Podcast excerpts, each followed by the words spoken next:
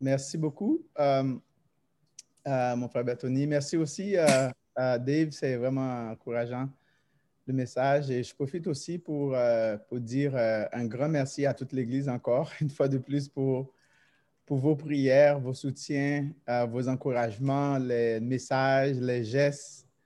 je ne pense pas que je serai en mesure de vous payer. je n'aurai pas, pas le moyen de, vous payer euh, pour votre bonté envers nous. Et puis, euh, mais je sais que Dieu est assez bon pour, euh, pour vous bénir. J'ai l'impression qu'il y a des coups qui viennent de tout part. quand on finit de, de ressentir moins la douleur, il y a un autre coup qui frappe. Et puis, c'est vraiment, en tout cas, mais on fait confiance à notre Père céleste qui va euh, qui va prendre soin. Et dans tout ça, on sait que sa grâce est toute euh, suffisante pour nous soutenir. Euh, donc, c'est vraiment une joie pour moi de partager cette partie du texte avec vous de Marc. notre frère Martin va terminer, je pense, va terminer le livre dimanche prochain, l'évangile de Marc dimanche prochain. je vais demander à, peut-être une personne de prier euh, pour euh, que Dieu puisse euh, nous aider dans le message. Je vais peut-être demander à Miola si elle peut prier pour le message.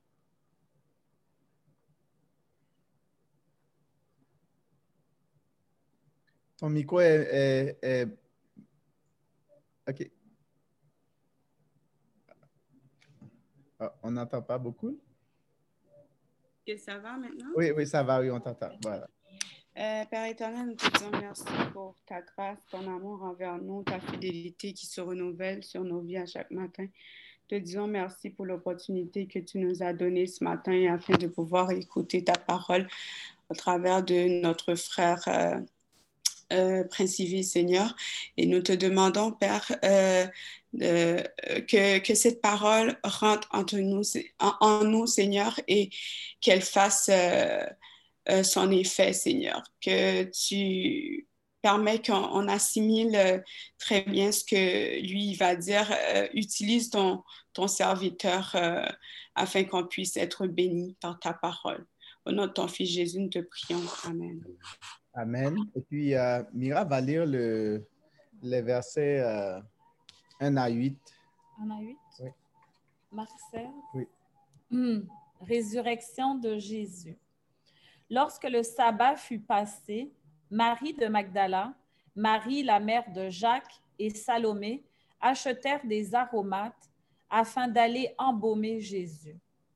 Le dimanche, elles se rendirent au tombeau de grand matin au lever du soleil. Elles se disaient entre elles, Qui nous roulera la pierre qui ferme l'entrée du tombeau? Mais quand elles levèrent les yeux, elles s'aperçurent que la pierre, qui était très grande, avait été roulée. Elles pénétrèrent dans le tombeau, virent un jeune homme assis à droite, habillé d'une robe blanche, et elles furent épouvantées. Il leur dit, N'ayez pas peur, vous cherchez Jésus de Nazareth, celui qui a été crucifié. Il est ressuscité il n'est pas ici. Voici l'endroit où on l'avait déposé. Mais allez dire à ses disciples et à Pierre qu'il vous précède en Galilée. C'est là que vous le verrez comme, vous comme il vous l'a dit.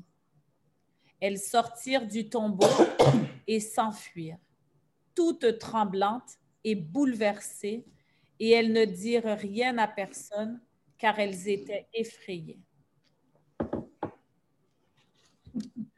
Merci beaucoup. Euh, le titre que, euh, bon, il y a plusieurs titres qui m'est venu à l'esprit et puis bon, euh, le titre que j'ai gardé un peu, c'est La lumière au bout du tunnel. Et puis le but du message qu'on veut vraiment c'est présenter, c'est que c'est de nous rappeler que quand les espoirs des êtres humains prennent fin, Dieu, lui, ne fait que commencer. Euh, souvent, euh, quand on, fait face à des difficultés, on pense que ça, c'est fini, on pense que ça, il n'y a pas de solution. On arrive à nos limites, à de, nos capacités, on arrive à la limite de, de nos moyens, on n'a plus de moyens. Et euh, souvent, notre, nos espoirs faiblissent. Mais Dieu, lui, c'est à ce moment précis même que Dieu ne fait que commencer. Parce qu'il a, il a tous les, euh, les, les ressources nécessaires pour le faire. Nous allons voir l'exemple des femmes. Et on avait vu que la dernière fois, que les femmes, les, les, disciples de Jésus, les hommes avaient pris la fuite devant l'arrestation de Jésus, devant la crucifixion de Jésus, euh, je pense à l'exception de Jean qui était resté parce que Jésus avait confié euh, sa mère à Jean. Mais la majorité des disciples de Jésus, il y en avait un qui s'était suicidé, Judas, il y en a un qui l'avait trahi, euh, qui, avait, qui l'avait renié, Pierre. Et puis, les autres avaient pris la fuite, on ne savait pas où ils étaient. Mais les femmes, eux, euh, avaient vraiment, euh, elles étaient tellement attachées à Jésus, elles, ont, elles ont suivi Jésus partout. Donc, on va voir leur exemple. Et euh, Marc 1, Marc 16, 1 nous dit que quand le sabbat fut passé, Marie de Magdala, Marie, mère de Jacques, et Salomé achetèrent des, huiles aromatiques pour aller embaumer le corps de Jésus. Encore les femmes. Euh, qui, qui euh, se souciait tellement pour Jésus, les femmes, on nous dit qu'elles achetèrent euh, le nécessaire le samedi soir, parce que c'était le jour du sabbat. Dès que le sabbat, parce que généralement, on ne fait rien hein, le jour du sabbat, mais les autres, là, probablement qu'elles ont, elles ont réfléchi tout le long du sabbat. Ce n'était pas un sabbat comme les autres sabbats peut-être que pendant que les autres se reposaient, les autres euh, faisaient leurs choses, mais dans la tête de ces femmes-là, c'était Jésus qui leur intéressait. Et puis, elles, tout ce qu'elles attendaient, c'est que, le sabbat finisse, que cette histoire de, routine termine pour qu'on puisse s'occuper des vraies choses. Et euh, Marc nous dit que euh, elles, elles, ont, elles, ont, elles, sont allées acheter vraiment des huiles aromatiques. Ils voulaient, elles voulaient embaumer de Jésus, le corps de Jésus pour bien sûr, c'est par, amour, par affection. Euh, bien sûr, il voulait vraiment en prendre soin de Jésus, même dans, euh, dans son tombeau, dans sa mort. C'est un signe d'amour, c'est un signe de dévouement, de respect. Les gestes, euh, vraiment, le geste équivaut pour nous à celui de mettre aujourd'hui des fleurs sur les tombes. Hein. Vous savez, quand quelqu'un meurt, on va, souvent, je ne sais pas pour vous, mais il y a beaucoup de personnes qui vont aller au tombeau, ils vont mettre des fleurs et puis ils vont se rappeler. Mais je pourrais dire que c'est à peu près un geste euh, équivalent euh, pour nous aujourd'hui. Mais les femmes euh, allaient faire face à, des, obstacles. elles vont faire face à ces obstacles. On va voir vraiment quelles, vont être les réactions de ces femmes face aux obstacles le verset 2 nous dit, elle était encore très tôt, le dimanche matin, euh, lorsqu'elle arrivait euh, au tombeau, le, euh, le, soleil se levait. En chemin, elles s'étaient demandé les, uns, les unes aux autres qui nous roulera la pierre qui ferme l'entrée du tombeau. Donc, on voit ici, elle se souciait. Il y avait quand même cet obstacle qui se, qui se présentait devant elle. Euh, il y en avait deux obstacles. Euh, elle était consciente euh, de ces obstacles-là. Il y a premier obstacle, il y avait les gardes qui, qui s'assuraient, la, mais qui veillaient. Et il y avait aussi l'énorme pierre qui, qui, qui, bouche l'entrée du tombeau. imagine que ces femmes, je ne pense pas que par, par elles-mêmes, elles pouvaient vraiment surmonter ces obstacles-là, mais leur amour, leur dévouement, leur respect, leur reconnaissance pour Jésus était plus fort que les obstacles. Um, elles, se sont mis quand même en route sans savoir ce qu'elles allaient réellement faire. Ça, je trouve ça vraiment exceptionnel. Hein? Donc, elles, n'avaient pas de solution, en fait.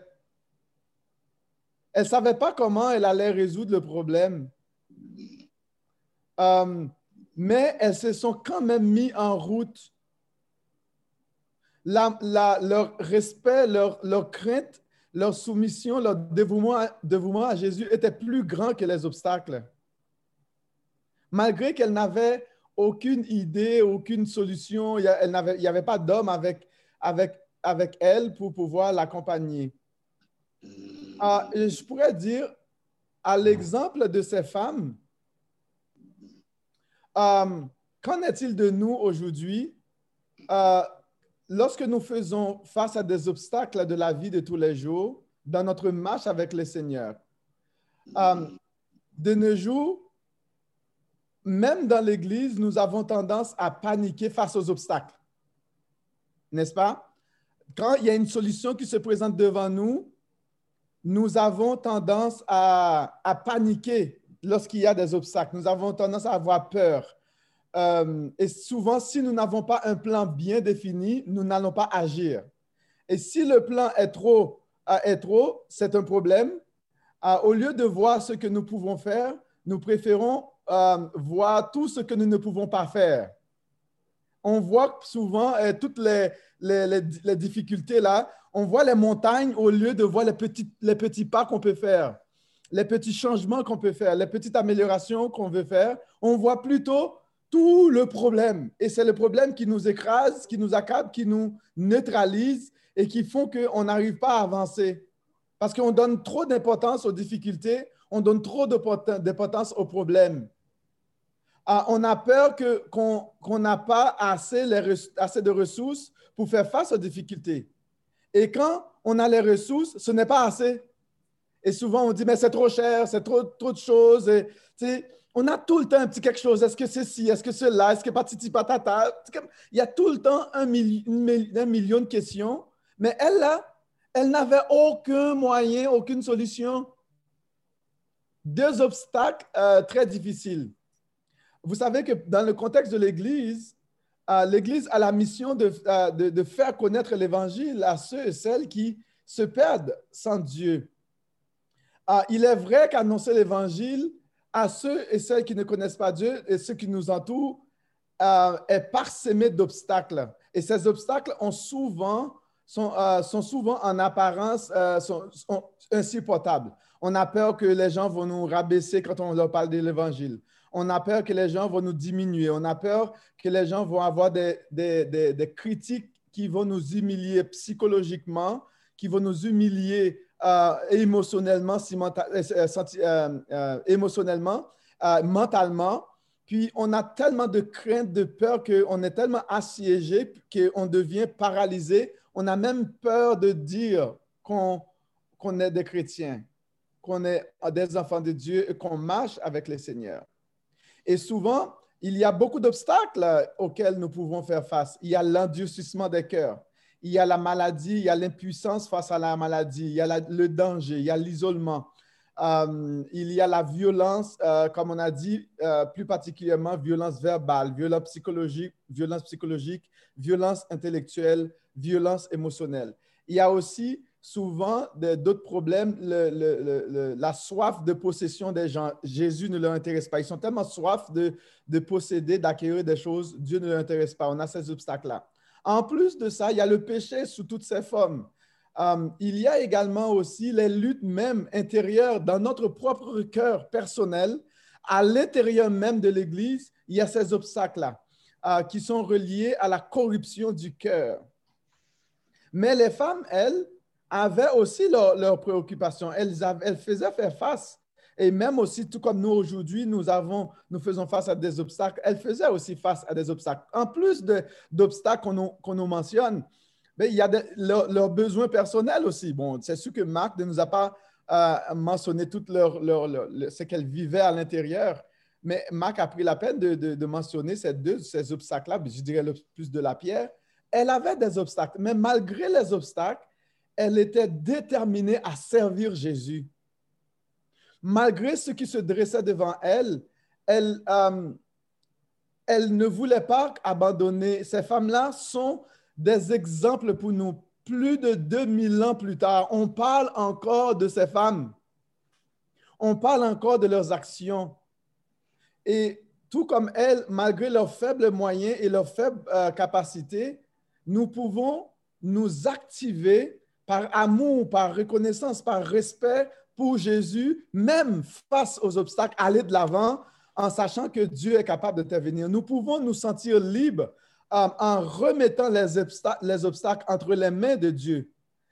Oui, elle, était consciente qu'il y avait des obstacles. C'est important de, prendre conscience de ces obstacles-là, euh, mais ces obstacles-là ne les, euh, ne les arrêtaient pas. Et là, c'est là qu'on va voir que les ressources de Dieu sont pleines d'eau. Les ressources de Dieu euh, les, ruisseaux de Dieu sont pleins d'eau, les ressources de Dieu sont illimitées. Euh, lorsque tu es, tu es à sec, rappelle-toi que les ruisseaux de Dieu sont toujours pleins d'eau. Il y a toujours de l'eau dans, dans, dans, le ruisseau de Dieu. Les ressources de Dieu sont toujours illimitées. Euh, le verset 4 nous dit, Or, en levant les yeux, elles s'aperçurent que la pierre avait été roulée sur le côté et c'était un, un bloc énorme. Donc, Marc prend la peine pour nous dire que c'était vraiment un bloc énorme pour montrer les possibilités de la situation. Mais ces femmes, elles levaient leurs yeux, mais la pierre était déjà roulée. La pierre était déjà roulée. C'est pour montrer que les ressources de Dieu sont pleines d'eau. Les, euh, ressources de Dieu sont illimitées. Euh, vraiment, la question que nous pouvons nous poser à ce stade-ci est la suivante pour quelle raison euh, les anges ont-ils roulé la pierre? OK, c'est une bonne question. Hein? Euh, pour quelle raison les, anges ont-ils roulé la pierre? Est-ce que Jésus avait vraiment besoin qu'on roule la pierre puisqu'il puisqu'il pouvait sortir sans nécessairement que quelqu'un vienne rouler la pierre? Vous comprenez? Vous allez voir plus tard que Jésus, il était capable de passer à travers des murs. Est-ce que vous êtes d'accord avec ça? Donc, est-ce que Jésus avait vraiment besoin que la pierre soit roulée pour qu'il sorte? À mon avis, je pense absolument pas du tout. D'accord? Parce que plus tard, quand il était dans la salle avec ses disciples, il, est passé à travers les murs. Vous, comprenez? Donc, Jésus n'avait même pas besoin que la pierre soit roulée. Moi, je pense que, euh, euh, je pense, il, euh, il semble que cette pierre a été roulée afin que les autres puissent y accéder à l'intérieur et constater par eux-mêmes que Jésus n'était plus à l'intérieur. Je pense que la pierre a été roulée, ce n'était pas pour Jésus, mais c'était pour, pour les femmes qui se souciaient. Vous savez comment ils devaient aller rentrer? D'accord? Pour les disciples qui devaient aller voir à l'intérieur, pour confirmer que Jésus était bel et bien ressuscité, pour donner une preuve concrète et tangible que Jésus n'était point au tombeau. Mm-hmm. Ça, c'est bon. Peut-être que euh, je vais dans, dans les patates, mais, euh, mais je pense que Jésus n'avait pas besoin que la pierre soit vraiment roulée. Il fallait que Dieu récompense la foi des femmes. Il fallait que Dieu récompense leur amour, leur dévouement, leur attachement, leur service et leur respect pour le Seigneur. Mm-hmm. Et lorsque nous servons Dieu, il y a toujours de l'espoir dans les moments les plus endurcis, les plus obscurs. Il y a toujours de l'espoir parce que les ruisseaux de Dieu sont pleins d'eau, parce que les, ressources de Dieu sont illimitées. Um, ces réserves sont illimitées pour nous. Nous ne devons jamais nous décourager face aux obstacles de la vie les femmes étaient soucieuses, inquiètes. Oui, c'est vrai. Mais voilà que la pierre était déjà roulée. Pourquoi la pierre était-elle roulée? Mais parce que c'est afin que les femmes puissent y entrer librement. Euh, Dieu avait répondu aux désirs de leur cœur. Dieu avait répondu aux besoins. Et là, on va passer, on va voir un, beau réceptionniste. Euh, un beau réceptionniste, non seulement était, à rouler la pierre, mais il y avait un beau réceptionniste qui les attendait pour les servir. En tout cas, moi, je suis capoté par cette, histoire, cette histoire-là, par le sens de l'humour de Dieu, par vraiment le, la manière dont, dont, Dieu travaille. Je ne sais pas si vous avez déjà fait affaire avec des, réceptionnistes. Hein? Est-ce que vous avez fait affaire avec des réceptionnistes? Eh bien, les femmes avaient un, beau réceptionniste qui les attendait pour les servir. Les ruisseaux de Dieu sont pleins d'eau les ressources de Dieu sont illimitées. Et puis, ce n'est pas n'importe quel réceptionniste. On regarde dans le verset 5, 6, ça dit Elles pénétrèrent dans le, caveau, dans le tombeau, virent assis. Mais le réceptionniste doit s'asseoir hein, pour servir, n'est-ce pas? Mais c'est ça qui est arrivé. euh, assis euh, du côté droit, un, un jeune homme vêtu d'une robe blanche. Euh, elle, euh, elle fut saisie de frayeur quand elle voit ce beau jeune homme, cet extraordinaire euh, de, de, de pieds très propre, très clean, parce que vous savez, les gens doivent être professionnels dans leur carrière. Mais c'est vraiment, moi, je suis vraiment, c'est vraiment du professionnalisme à- à son plein potentiel. D'accord? Le verset 6 nous dit, mais le jeune homme leur dit, n'ayez pas peur. Vous cherchez Jésus de Nazareth. Ça, c'était vraiment euh, la, provision que, Dieu avait réservée tu vois, pour répondre aux besoins de ces femmes. Euh, c'est lui qui, euh, qui a été crucifié. Il est ressuscité. Il n'est plus ici. Voyez l'endroit où l'on qu'on l'avait déplacé. Vraiment, les femmes sont les premières, les premières. Vraiment, ça, c'est révolutionnaire. Parce qu'à l'époque, les femmes, là, c'était des bons à rien pour les, dans la tête de ces gens-là. C'est comme, c'était des personnes euh, qu'on a mis de côté. C'était, les, c'est comme, les, les, les rangs les plus bas, c'était les enfants, les esclaves, puis les femmes. Vous comprenez? Mais ici, là, Marc a pris la peine pour faire ressortir vraiment la valeur, la foi de ces femmes-là. Et ce sont elles, vous comprenez, qui, ont, qui en première ont vraiment expérimenté, qui ont reçu cette confirmation de la résurrection de Jésus. Elle était fidèle du début jusqu'à la fin. Même au sein de la difficulté, de l'épreuve, elle était là. Elles n'ont pas abandonné. Lorsque les hommes ont jeté la serviette, elle était là. Lorsque les hommes ont pris la fuite, lorsque les hommes avaient peur de sortir, elle était là, elles ont, elles ont, elles ont, elles ont sorti. Lorsqu'elle elle n'avait pas les moyens nécessaires, elle n'avait pas les, capacités d'exercer aucune influence, mais elles, elles étaient là, elles étaient fidèles. Mes sœurs, soyez des Magdala. Soyez des Magdala, soyez des Marie, soyez ces, ayez ces femmes, même lorsque c'est difficile. Nous, les frères, imi- imitons ces personnes. Ne jetons pas les serviettes. Euh, euh, N'abandonnons pas. Et il y a vraiment une belle, une belle euh, exemple. Et Jésus avait fait une promesse, à- d'ailleurs. Euh, Jésus avait dit qu'il était vraiment la résurrection et la vie. Et on voit que ces femmes vont expérimenter cela. Et on voit que euh, Jésus, Dieu peut transformer les obstacles en une puissance, en une puissante source d'inspiration. Ce qui était pour elle vraiment un moment le plus sombre, les, les pierres qui étaient vraiment des obstacles, la pierre qui était un obstacle pour elle, la tristesse qu'elle avait, la mort dans l'âme, euh, Dieu va les utiliser en une source puissante d'inspiration. Toute chose concourt au bien de ceux qui aiment Dieu, même la souffrance. Les ruisseaux de Dieu sont pleins d'eau. Les, les, les ressources de Dieu sont illimitées. Et maintenant, verset 7, 8, voici ce que l'ange dit. Maintenant, allez annoncer à ses, disciples et, aussi à Pierre qu'il vous précède en Galilée. C'est là que vous le verrez, euh, comme il vous l'a dit.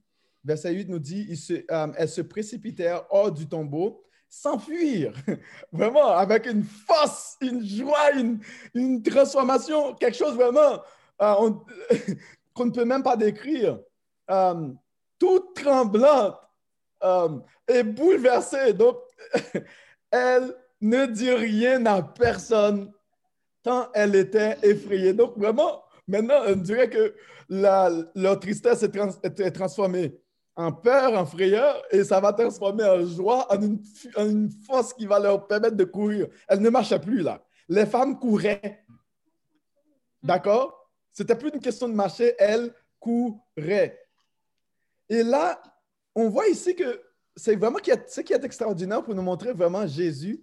Il a mentionné euh, euh, particulièrement, vraiment, l'ange a mentionné euh, Pierre en particulier pour montrer que malgré son reniement, Jésus ne l'avait pas désavoué. Mal- ma- malgré qu'il avait désavoué Jésus, malgré qu'il avait renié Jésus, et Jésus voulait restaurer le cœur de Pierre. D'accord? C'est lui à lui qu'il fallait que. C'était parce que c'est vraiment intéressant parce que c'est pour nous aujourd'hui, quand quelqu'un nous fait du mal, quand quelqu'un nous blesse, quand quelqu'un nous, euh, a fait vraiment quelque chose qui, euh, qui nous a complètement dérangé, on a tendance à faire quoi? On a tendance à mettre la personne de côté.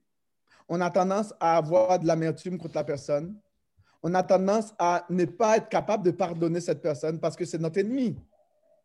On a tendance à ne plus avoir de l'amour ou de l'intérêt pour cette personne. On a tendance à ne plus nous intéresser, à devenir indifférent à l'égard de cette personne. Mais il n'en est pas ainsi pour Jésus.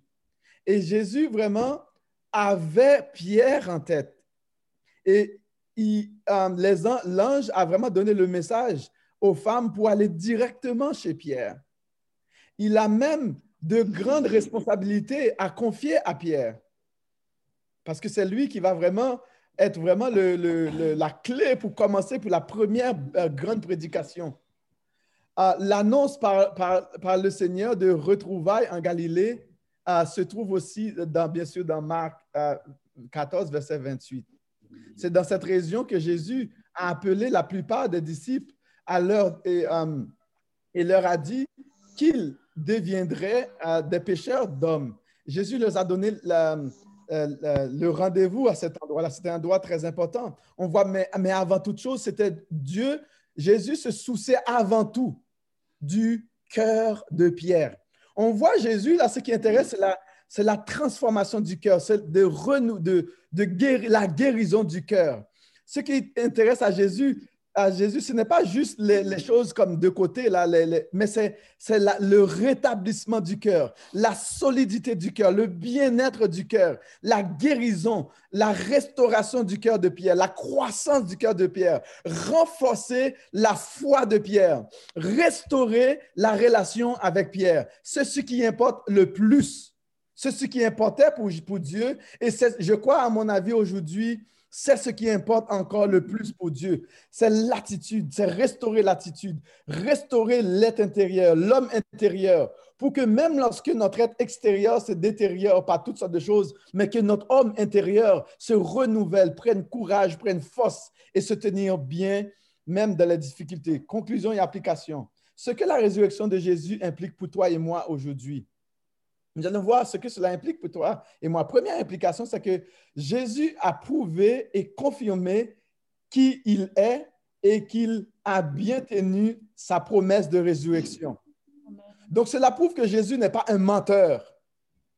D'accord? Il a prouvé qu'il n'est pas un menteur. Jésus, euh, Jésus est la parole. D'accord? C'est ce que, bien sûr, Jean nous dit dans, Jean 1,4. Euh, dans Jean, Jean 1, 1, 4 dit que nous décrit Jésus comme étant la parole et il nous dit qu'en elle était la vie et la vie était la lumière des hommes. Donc, et voici aussi ce que Jésus va dire plus tard dans Jean 5, verset 24. En vérité, en vérité, je vous le dis, celui qui écoute ma parole et qui croit en celui qui m'a envoyé a la vie éternelle et ne vient point en jugement, mais il est passé de la mort à la vie. Dans Jean 11, verset 25-26, Jésus parlait en parlant avec euh, euh, Marie, euh, il dit, je suis la vérité et la vie. C'est lui qui croit en moi vivra quand même il serait mort. Quiconque vit, vit et croit en moi ne verra jamais. Crois-tu cela? Et Jésus voulait lui confirmer pour lui dire, moi, je suis la résurrection. Moi, je suis la vie. Et même plus tard, il va dire, je suis le chemin, la vérité et la vie. Nul ne vient au Père que par moi. Euh, nous avons donc la certitude, non seulement que Jésus a prouvé qui il est, mais il a aussi nous a donné, il nous donne la confirmation que il, est, il va aussi nous ressusciter, nous aussi. Il est capable de nous ressusciter même lorsqu'on serait mort. Nous avons cette conviction, de la même manière que Jésus est ressuscité, il est capable aussi de tenir ses promesses de nous ressusciter parce qu'il est la résurrection. Deuxième implication, euh, nous, nous, avons la garantie, euh, comme je veux dire, de notre propre euh, résurrection, parce que quand Christ paraîtra, nous aussi nous paraîtrons avec lui, selon Colossiens 3, verset 4. Troisième implication, nous avons l'assurance que Jésus gouverne, il va gouverner le royaume de Dieu. cela n'est pas basé sur une philosophie. Cela n'est pas basé sur un sentiment. cela n'est pas basé sur juste parce que je sens que ou. Non, cela, cela est basé sur une certitude. Sur une certitude parce que Jésus, il a confirmé qu'il tient sa parole. Quand il dit quelque chose, il le fait. Cela est basé vraiment sur, ce n'est pas comme un rêve, une, une utopie que nous avons en tête et que nous sommes des fans ou des fanatiques. C'est basé sur des faits concrets et tangibles, sur l'accomplissement de la parole de Jésus. Et nous pouvons, avec force et courage, faire confiance à Jésus et, savoir que Jésus Va, nous avons l'assurance que c'est lui qui va gouverner. Et c'est lui qui gouverne maintenant, qu'il est assis sur le trône et qu'il règne. Même lorsque les, choses sont difficiles, même lorsqu'on prend des coups durs, même lorsqu'on on est dans la souffrance, qu'on a la difficulté, on, on ne sait pas, on ne voit pas la lumière au bout du tunnel, mais on sait que la, lumière est au bout du tunnel parce que Jésus est assis sur le trône et il règne. Amen. Amen. Um, quatrième implication, la même puissance qui a ressuscité Jésus d'entre les morts nous ramènera à la vie notre être spirituel, um, spirituellement mort et moralement mort. Notre être intérieur. On sait que cela, Dieu va le, va le ramener à la vie parce que la même puissance qui, que Dieu a utilisée pour ressusciter Jésus d'entre les morts, pour le faire asseoir à sa droite, est aussi à notre disposition. C'est ce que l'apôtre Paul, c'est la prière de l'apôtre Paul qui dit que, euh, que nous, euh, que nous euh, il veut que nous sachions quel, quel est envers nous qui croyons l'infinie grandeur de sa puissance se manifestant avec l'efficacité par la mesure de sa, de sa force. Il l'a déployé en Christ. Donc, c'est dans, euh, dans Éphésiens 3, euh, je pense, verset 19-20. Euh, l'apôtre Paul dit, il l'a il déployé en ressuscitant Jésus d'entre les morts et en le faisant asseoir à la droite dans les lieux célestes Verset 21, au-dessus de toute domination, de toute autorité, de toute puissance, de toute dignité, de tout nom qui, puis, euh, qui peut nommer, non seulement dans les cieux, dans le siècle présent, mais encore aussi dans les siècles à venir. J'espère que j'ai la bonne, euh, la bonne référence. Quatrième implication, c'est que nous serons semblables à Jésus. Nous avons, ça c'est une certitude. Euh, dans 1 Jean 3, verset 2, il nous dit, Bien-aimés, nous sommes maintenant enfants de Dieu et ce que nous serons n'a pas encore été manifesté, mais nous savons, lorsque euh, cela sera manifesté, nous serons semblables à lui. D'accord? Donc, la résurrection de Jésus, c'est l'implication de la résurrection de Jésus dans ta vie à moi, dans ta vie à toi. D'accord? C'est ça l'implication de la résurrection de Jésus. Et puis, une chose aussi que j'aimerais ça qu'on puisse rapidement, c'est de voir, mais c'est quoi le but, c'est quoi le but des, euh, des circonstances, le, but des, des, euh, des problèmes, les buts, le, les buts des circonstances difficiles de notre vie, dans ta vie à moi, lorsqu'on fait face à des, des difficultés, c'est quoi le but de tout ça? Ah bien, si nous pouvons voir, si nous pouvons comparer entre les disciples et les femmes, cela nous montre que est-ce que on a une foi qui est tiède, une foi bouillante ou une foi qui est froide. D'accord? Pour les femmes, là, elles bouillaient, c'est comme c'était une foi qui était. leur foi bouillait pour Jésus. Et elle, non seulement cela, elle était prête à poser des actes euh, vraiment là, comme extraordinaires. Elle ne, elle s'asseyait pas, elle n'attendait pas, elle, elle, elle, avait une foi qui était active, une foi qui était en, action, qui ne pouvait pas rester tranquille, une foi qui les poussait à agir, à acheter de l'huile pour aller, pour aller. Non seulement elles ont dépensé leurs ressources, elles ont, mis, elles ont pris leur temps, elles ont pris leur capacité. Non seulement ça, il y avait des obstacles devant elles. Elles n'avaient pas vu ces obstacles. Elles avaient pris euh, leur force, leur courage à deux mains pour aller, bien sûr, euh, euh, aller embaumer Jésus. Il fallait avoir une, foi brillante pour faire, euh, bouillante pardon, pour, pour, pour, faire cela. Pas comme les disciples qui avaient pris la fuite, qui avaient peur, qui ne euh, voulaient pas sortir. Mais elle, elle avait cette foi bouillante. La question que je me pose, as-tu une foi bouillante pour le Seigneur? Est-ce que ta foi, est-ce que tu es tiède, froide ou bouillante? Est-ce- si tu veux vraiment euh, prendre la mesure de ta foi, euh, c'est quoi comme c'est quoi la température de ta foi? L'autre chose qu'on peut voir, c'est aussi euh, c'est pour faire aussi un bilan et révéler l'état de euh, notre santé spirituelle, à savoir ce qui résulte des difficultés. Par exemple, quand on fait face à des difficultés, on a tendance vraiment à être accablé. Dans les, dans les problèmes et les difficultés, c'est quoi les réactions du cœur face aux problèmes? Les prises de décision lors des situations difficiles, les attitudes du cœur, notre force mentale, émotionnelle, spirituelle et psychologique. C'est comment, euh, c'est quoi le bilan, c'est quel bilan que tu peux dresser dans ta vie face aux problèmes? Le bilan spirituel de, de l'état de ton cœur, l'état de ton âme, l'état de ta foi, l'état de ta passion pour Jésus. Est-ce que tu peux faire un bilan pour révéler ces choses? Pour comprendre. Et l'autre, troisième chose que nous pouvons voir, euh, c'est pour nous aider à comprendre notre progression dans notre marche avec Jésus. Ai-je plus de confiance en Dieu? Ai-je le fruit de l'esprit qui révèle une vraie croissance spirituelle? Suis-je persévérant, persévérante, peu importe ce qui arrive? Ai-je acquis assez de sagesse pour mieux élargir euh, et interagir pardon, avec les autres dans les cas de conflit? Est-ce que je suis capable de faire face au conflit et parler avec mon frère, avec ma sœur, pour dire clairement les choses? Suis-je intentionnellement euh, intentionnel dans mes, relations? On voit que Jésus était intentionnel. Il a envoyé un message auprès de Pierre pour le rassurer. Et moi, comment est-ce que euh, je, qu'est-ce que je peux, est-ce que je progresse? Est-ce que vous progressez dans votre marche avec le Seigneur? Quatrième chose, pour révéler qui nous sommes réellement. Le but des, euh, situations de la vie, c'est pour montrer l'état d'âme, notre, état, qui on est.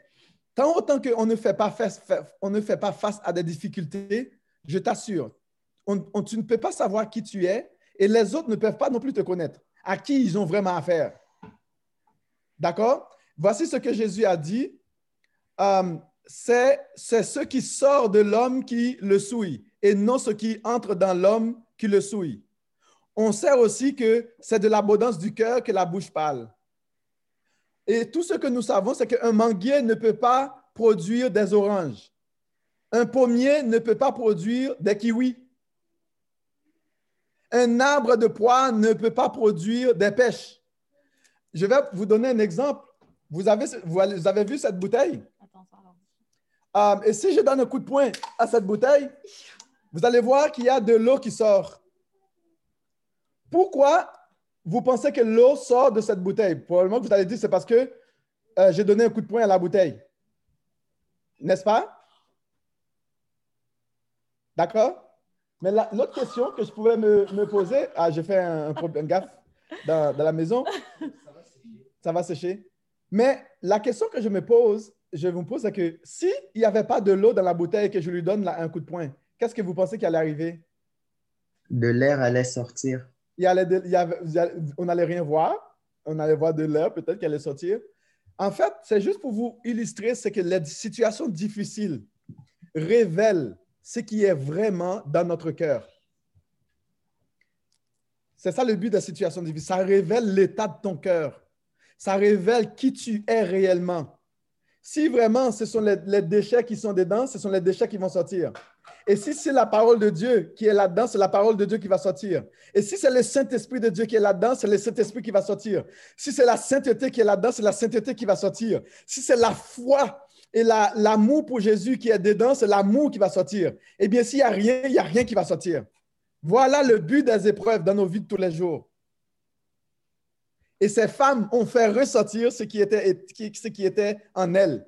Les disciples aussi ont fait ressortir ce qui était en elles, en, en eux.